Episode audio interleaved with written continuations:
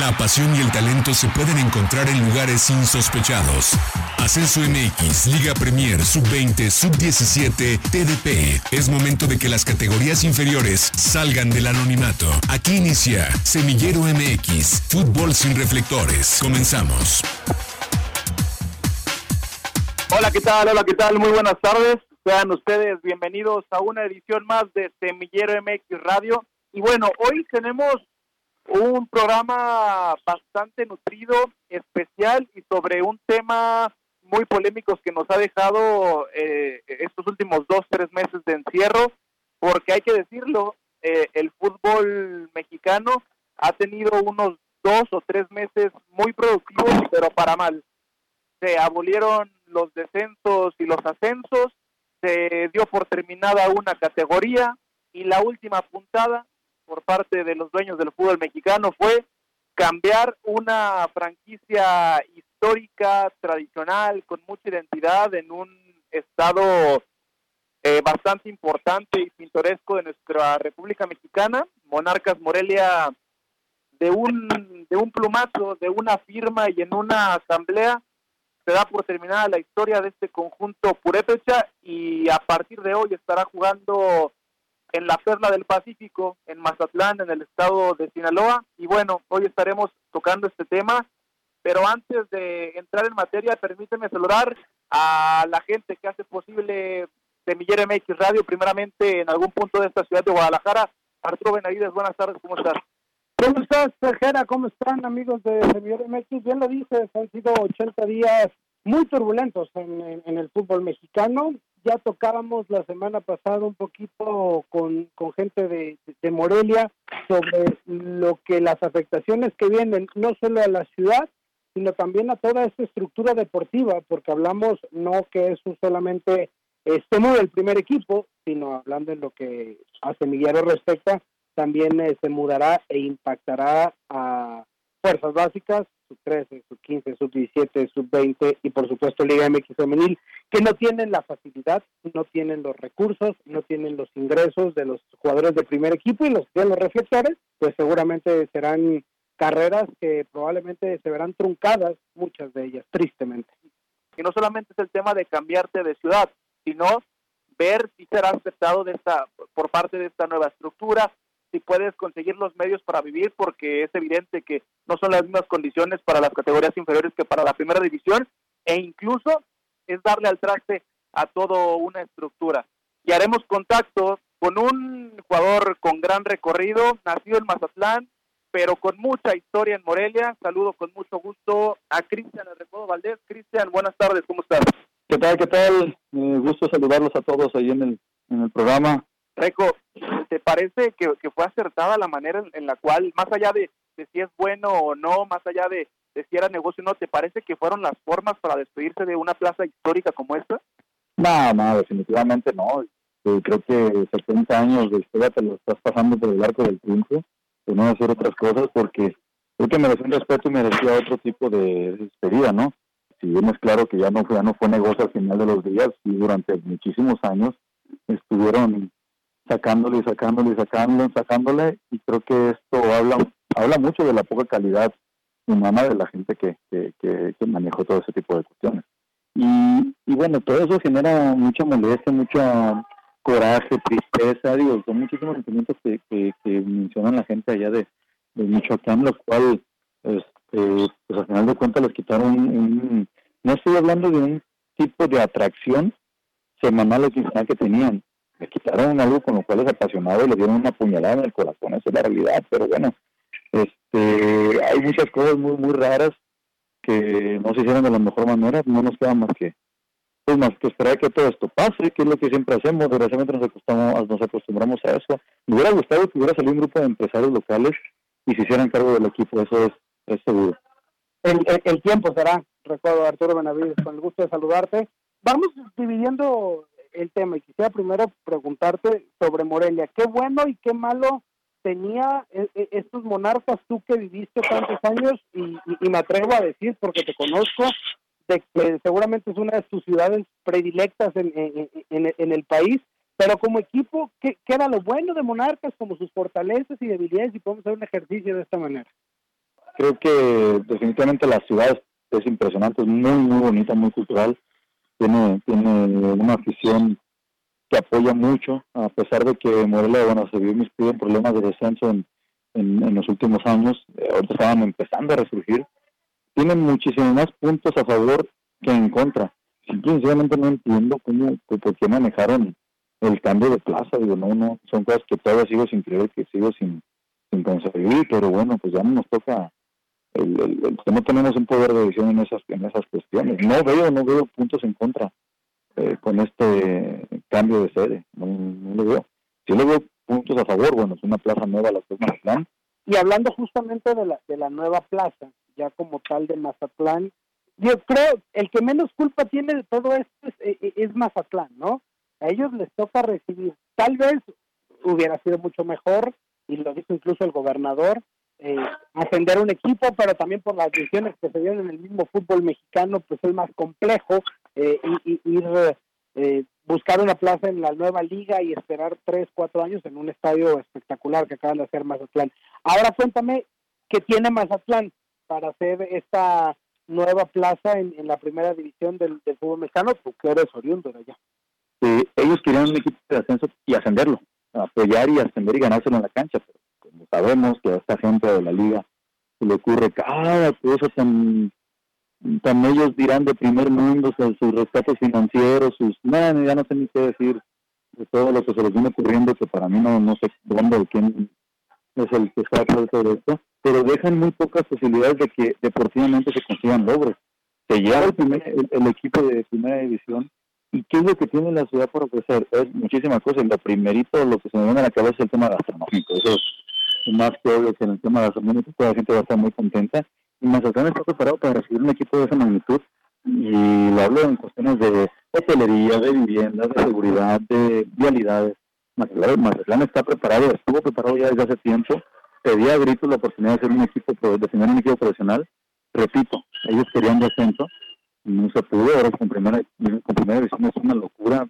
La gente está emocionadísima y te aseguro que va a haber una identidad en el equipo, la gente va a sentir, va a arraigar ese equipo y te aseguro que lo va a defender. Oye, y hablando de Sinaloa, ¿cómo también golpea, pues no sé, a murciélagos, a la gente de Dorados?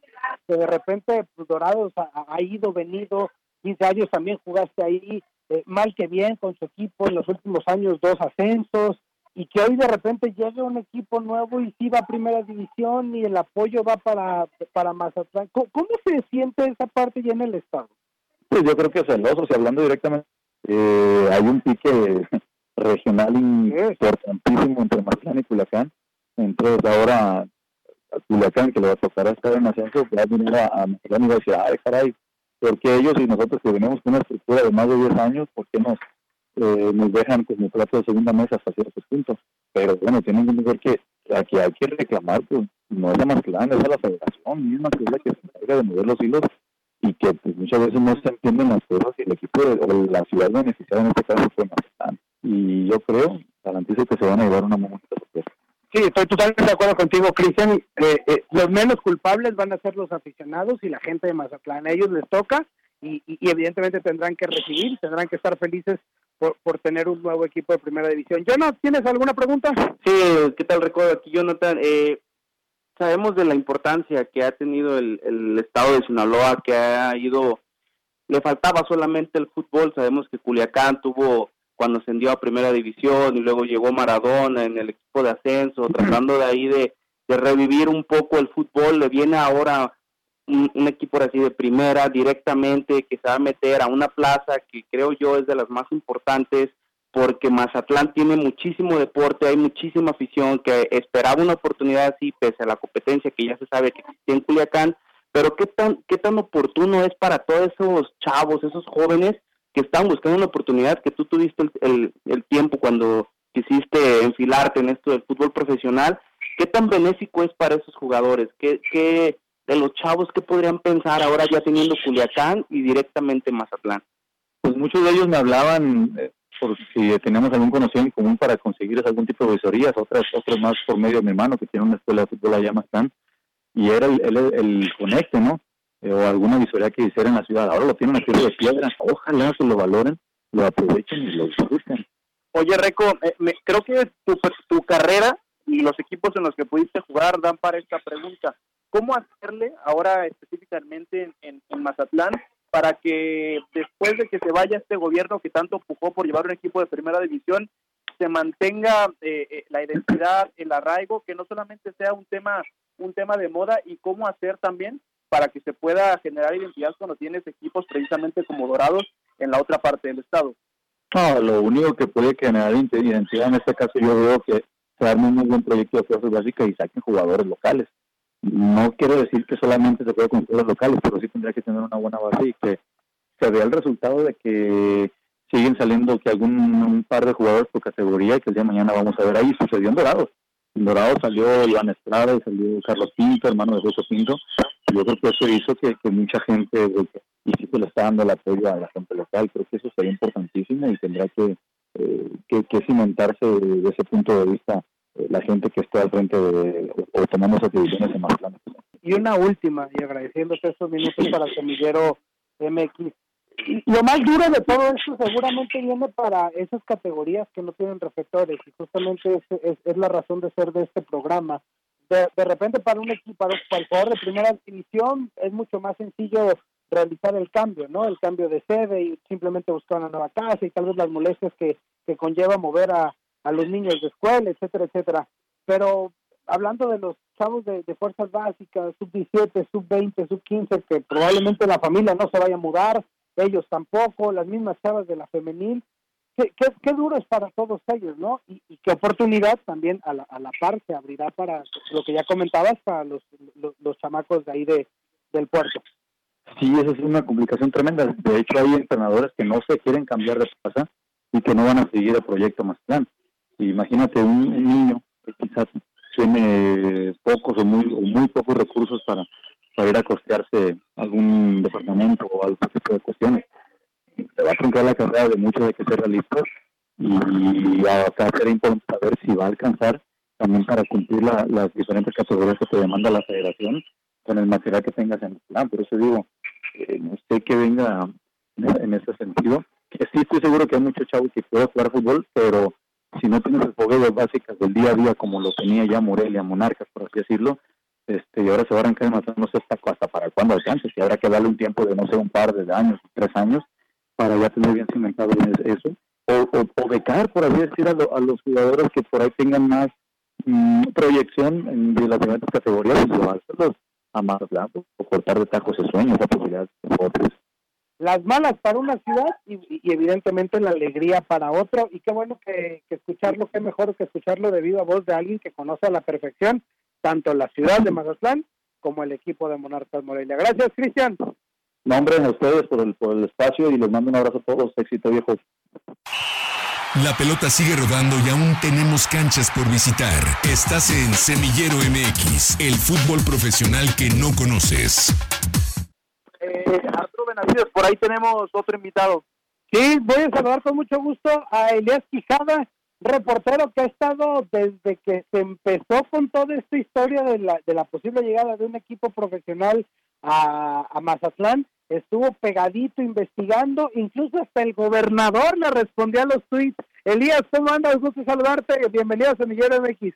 ¿Qué tal? ¿Qué tal, mi estimado Arturo Benavides? Qué gusto saludarte a ti y a toda la gente que escucha el programa. Pues a la orden, sí. Buenas tardes, aquí encerrados en casa con, con esta pandemia, ¿no? Que ha estado complicado. Para tus órdenes, mi estimado Arturo. Cuéntanos rápidamente cómo estuvo toda esta historia, porque de, de, cuándo empezó el, el, proyecto en Mazatlán y cómo se fueron dando los pasos hasta la mudanza de Monarcas Morelia al puerto.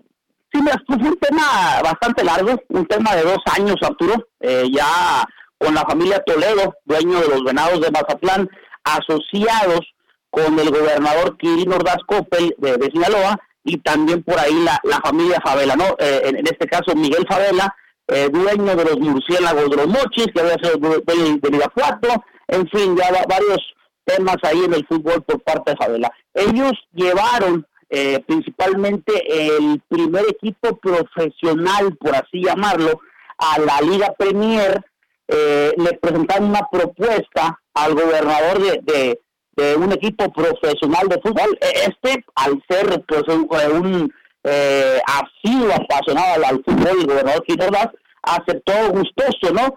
Y se le presenta la idea de hacer un nuevo estadio en el puerto de Mazatlán. Bueno, convence al gobernador de hacer el estadio, después pues viene todo el problema este en la Liga Premier, pues los problemas de Miguel Favela y demás, pero la idea ya estaba completamente hecha, o sea, ya, ya había un camino con ese estadio, una inversión importante, la compra del terreno, donde había sido hace muchos años el aeropuerto, en este caso en, Mazatlán, es ahí donde está construido el, nuevo estadio, y por ende ya viene la idea en este caso de, de negociar una franquicia de primera división, porque ya se venía todo el tema complicado desde aquella final de la UDG Cafetaleros, cuando a un servidor le comenta Enrique Bonilla el tema de que no podías vender cafetaleros y alebrijes, desde ahí salió un tema bastante complicado. Ya, ya con toda esa situación, es por eso que, que ya busca el gobernador desesperadamente llevar primera división, obviamente vendiendo de entrada el puerto de Mazatlán con todo todo lo que eso conlleva, ¿no? Con, lo que tiene que ofrecer el puerto al, al sur mexicano. Bueno, busca principalmente desde septiembre, desde antes de septiembre, a negociar con Gustavo Guzmán. Gustavo Guzmán, sabes, pues es el, director eh, del fútbol de televisión azteca de Grupo Salinas.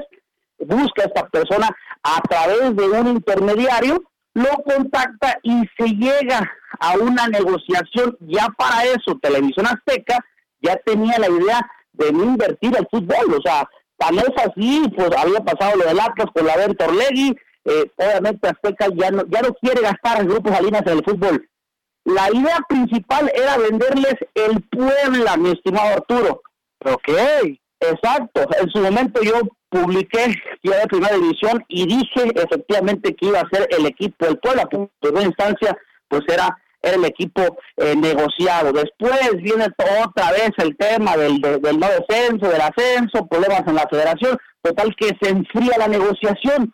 Viene otra opción para, para Guillermo el gobernador, que hay que decirlo, fue quien hizo toda la gestión de, de invitar a una empresaria que tiene muchísimo dinero, Angélica Fuentes Telles, sí, la exmujer de Jorge Vergara, ella le encantó el proyecto, vio el estadio, vio la ciudad, dijo, yo le entro, aquí está el portafolio con 30 millones de dólares, ¿qué franquicia tenemos que comprar? habla y verdad con la gente de la federación, otra vez de nueva cuenta, se plantea en la mesa, invitan inclusive a Enrique Bonilla, por ahí hay una fotografía que yo publiqué junto con Miguel Favela cuando Angélica y él visitaron precisamente el estadio de junto a Enrique Bonilla y la gente del gobernador, pero horas después a Mauri Vergara de muy buena fuente. Digo, toma su teléfono, le pone en buscar, le pone la, letra E, Emilio Azcárraga, le llama Emilio Azcárraga, Emilio, por la memoria de mi padre, se quita en este caso la, la propuesta de Angélica Fuentes desertada. Sigue la desesperación de Quirino Ordaz Copper, mi estimado Arturo. No encuentro qué hago, qué hago, es una inversión de más de 700 millones de pesos tirados a la basura y cómo está la situación económica del país. Bueno, Alejandro Aragorri, Grupo Orlegui, tráete a Jairo Brava por acá, Liga Expansión. Bueno, una opción, pero yo quiero seguir aferrado a la primera división. Retomo la negociación con Grupo Salinas, que es la de los últimos meses. Se negocia otra vez el Puebla. Sin embargo, unos asesores cercanos al gobernador dicen, oye, no nos conviene tenemos al Puebla. Ve la en la plantilla que tiene. El tema económico son muchísimas deudas. Es el tema del cociente. ¿Quieres pagar los 100 millones, de los, 120 millones? Si es que, pues quedamos en el último lugar del cociente, hasta que le calentaron la cabeza del gobernador, pero ahora sí que positivamente le dice a Gustavo Guzmán, no, yo no quiero Puebla aquí, dame al Monarcas. Y efectivamente se concreta la venta de Monarcas Morelia, de la ambulancia, la ambulancia, mejor dicho, de, de Monarcas Morelia a Mazatlán, Sinaloa. Ojo, el equipo se está mudando. El gobernador prometió hacerse cargo de toda la parte operativa del equipo en la primera división. Nóminas de jugadores, logística del estadio, seguridad, etcétera, etcétera, etcétera, que estamos hablando que asciende aproximadamente anualmente mi estimado eh, Arturo es entre los 200 y 300 millones de pesos. Es algo así como una renta, para que más o menos me entiendan. Así está prácticamente todo el tema. Entonces, Elías, digo, eh, porque se, se ha manejado de que hay inversores locales, porque vaya que Mazatlán tiene muchas muchas empresas, pero no están ellos metidos, así sí, sí, será el gobierno o, o, si hay efectivamente. De hecho, adquiriendo le quedan dos años de mandato en el estado de Sinaloa. Él es un empresario hotelero, sus hijos, su hermano eh, son socios de un primo de él que se llama Ernesto Hoppel Kelly, que es el dueño del grupo hotelero este muy famoso de los pueblos, ahorita no se lo conozcas, eh, el Emerald Bay, que, que tienen presencia precisamente tanto en Los Cabos como en Mazatlán. Ese es el grupo principal que tendrá la solvencia, creo yo, después de que Quino salga en este caso de, de su mandato, ¿no? Pero para entonces, lo que quiere Quino es tener ese grupo inversor que sol, solvente el equipo eh, luego de estos dos años que le quedan de mandato, hay que decirlo así textualmente, porque lo que sí te digo, y es un hecho, Grupo Salinas ya no quiere invertir en el fútbol, ellos quieren recibir, por eso están mudando la franquicia. ¿Cuáles son las fortalezas ya de Mazatlán como, como una nueva, nueva sede? No tanto el estadio, no tanto para el primer equipo, sino para todo lo que puede ser la estructura de formación de jugadores, ¿no? me refiero ¿Cuáles son? Porque hoy vemos al estadio, pero ¿dónde va a jugar la sub-17, la sub-20, la femenil? ¿Tiene Mazatlán esas canchas de fútbol para poder eso, más allá del estadio, que ya lo vimos todos, que es espectacular? Hay, hay unas canchas que están espectaculares que me dicen probablemente el primer equipo estén ahí. Obviamente el tema de, desarrollo inmobiliario, ¿no? De, canchas, de estructura futbolística para ese para esa, esa parte, esos jóvenes que tú que tú dices, la, la, la parte formativa. te recuerdo, mi estimado Arturo, que Sinaloa es el segundo estado que más eh, atiene futbolistas profesionales a nivel nacional después de aquí de Jalisco. Y me imagino que vendrá una parte eh, estructural integral, ¿no? Que, que va a ayudar precisamente a esa a esa parte y a esa esa cuestión de, la formación de jóvenes porque sí sí es muy importante una sub 17 eh, una sub 20 inclusive ya desde las desde las fuerzas básicas de, de, reserva, ¿no? Que el Mazatlán FC pues le dé desarrollo precisamente a la región. Eso en el tema deportivo. Ya pues obviamente el tema eh, de turismo y comercial pues sí, sí es bastante amplio, ¿no? Eh, lo que te auguro pues mucha gente, eh, digo, Mazatlán es, un destino turístico importante, te digo, la gente de Torreón, de Monterrey, son eh, asidos, eh, asisten cada uh, por fin de semana Mazatlán porque es la playa más cerca. Y imagínate cuando vaya Rayados o Tigres pues prácticamente van a abarrotar ese estadio no y matan dos pájaros un tiempo porque pues te quedas al tema al tema turístico. Digo eh, es una ciudad que está nueva un puerto que luce luce eh, ahora sí que bastante bastante espectacular luce paradisiaco Sí, creo que como ciudad no tiene ningún pero. La, la cuestión son las formas, probablemente. Bueno, Elías, agradecerte mucho, mucho agradecerte este contacto aquí en Semillero MX y, y seguramente te estaremos dando lata más adelante para seguir platicando ya de cómo son todos los impactos para, para Sinaloa y bueno, también luego platicaremos de, del pelo que probablemente también estarán sintiendo en Culiacán los dorados que, que se sentirán también un poco relegados. Sí, no, otro, otro tema complicado, pero yo, sigo pensando, fíjate, que son dos mercados completamente distintos, un punto de vista muy personal. Claro que le quita reflectores, se los quita, eso, eso es un hecho. Ahora sí que eh, Dorados, pues un equipo que, que tuvo primera división y trajo jugadores de renombre y vaya que la gente se identificó con el proyecto. Sin embargo, a Maradona Exactamente, estuvo Pep Guardiola, estuvo el Ojo Abreu, estuvo con Tono Blanco, Pedro Yarley, digo, de los más representativos que, que, recuerdo, ¿no? Pero sí, vaya que este proyecto de primera división le está quitando receptores, sobre todo porque ya no podrá ascender el equipo, ya no tendrá esa aspiración, ¿no? Y Grupo Caliente tampoco se ha, se ha preocupado, Arturo, en, en, en darle un desarrollo real al proyecto en Culiacán complicado. Muchas gracias, Elías Quijada. Un abrazo. Abrazo. Es tiempo de decir adiós. Esto fue todo por hoy en Semillero MX Radio. Nos escuchamos el siguiente miércoles. Gracias por acompañarnos. La próxima semana regresamos para seguir conduciendo el balón por las canchas de las divisiones inferiores del fútbol mexicano, aquí en Semillero MX.